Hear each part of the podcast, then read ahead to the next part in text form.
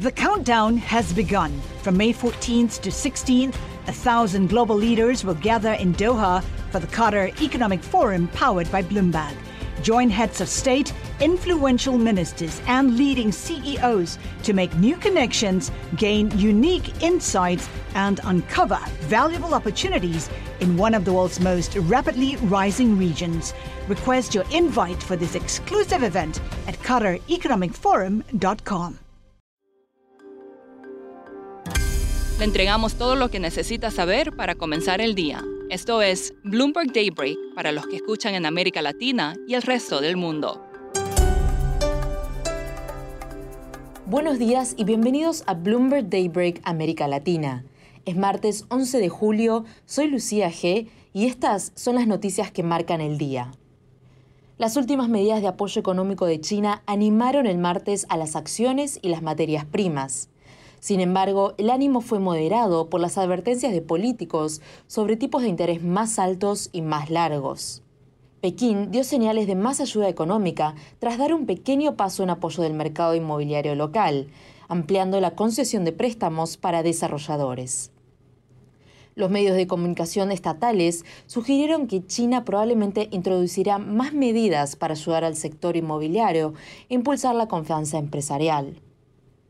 Mientras tanto, los banqueros de Goldman Sachs fueron los más afectados por los recortes salariales del año pasado en los bancos de inversiones de Londres. Sus bonificaciones se desplomaron en medio de la falta de nuevos acuerdos de MA. El pago total a los asociados cayó un 28%, mientras que los vicepresidentes se llevaron a casa casi un 25% menos, según mostró una encuesta de Dartmouth Partners. En Estados Unidos, John Williams, el presidente de la Fed, dijo que el mercado laboral se mantiene fuerte, pero ve signos de desaceleración en la demanda de trabajadores. Se necesitará un aumento en el desempleo y una mayor relajación de la demanda para que la inflación vuelva a la meta.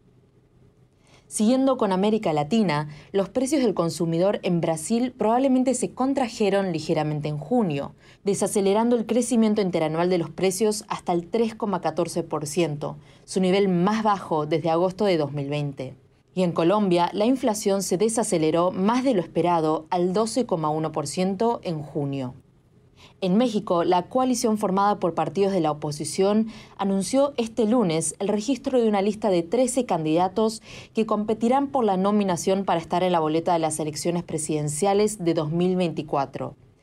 Es un intento de tener un proceso primario que coincida con el del partido del presidente Andrés Manuel López Obrador. Los candidatos del Frente Amplio por México deberán recolectar 150.000 firmas cada uno antes del 5 de agosto y participar en debates antes de que se anuncie la selección final en septiembre. Mientras tanto, Marcelo Ebrard, uno de los principales candidatos a la presidencia por el partido gobernante Morena, propuso el uso de la tecnología de reconocimiento facial en su primera propuesta política concreta desde que comenzó el proceso de primarias del partido el mes pasado. La industria del litio, un material clave en la producción de baterías para los vehículos eléctricos, ha seguido de cerca los desarrollos en Sudamérica, particularmente en Chile, donde el gobierno del presidente Gabriel Boric ha propuesto mayor participación del Estado. Hablamos con James Atwood, reportero senior del equipo de minería de Bloomberg News, sobre cómo ha reaccionado la industria a este nuevo modelo. James, ¿podría la mayor presencia estatal restringir el financiamiento de los proyectos de litio? Bueno, en general ha sido bien recibida los actores privados, las empresas. Las dos empresas que producen actualmente, SQM y Albemarle, han expresado que están dispuestos eh, a hablar, negociar con el gobierno y están eh, satisfechos ya que el gobierno ha dicho que van a respetar los contratos actuales. Y las empresas de exploración, las empresas más chicas, también han expresado que, el nuevo modelo podría favorecer a ellos, simplemente, bueno, entre otras cosas, porque teniendo el, gobierno, el Estado como socio podría ayudar con sus relaciones con las comunidades y con su habilidad de, de obtener permisos. ¿Y cuáles son los próximos pasos? Bueno, SQM está negociando con Codelco. Codelco como la empresa estatal de cobre está representando el Estado en negociaciones y este, si, si SQM y que logran llegar a un acuerdo, eso podría servir como una especie de plantilla para la industria. Y por mientras eh, las empresas más chicas que tienen proyectos de exploración están tratando de averiguar cómo van a, participar con el Estado. O sea, hay varias preguntas todavía.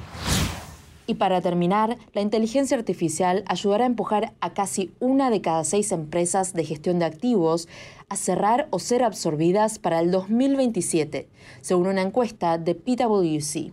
Es el doble del ritmo histórico natural. Por el positivo, casi el 90% de los inversionistas institucionales dijeron que el uso de herramientas disruptivas, incluida la inteligencia artificial, generarán mejores rendimientos. Eso es todo por hoy. Soy Lucía G. Gracias por escucharnos. Para conocer todas las noticias que necesita para comenzar el día, revise Daybreak en español en la app Bloomberg Professional. También puede personalizar Daybreak para recibir las noticias que desee. Eso es todo por hoy. Sintonice mañana Bloomberg Daybreak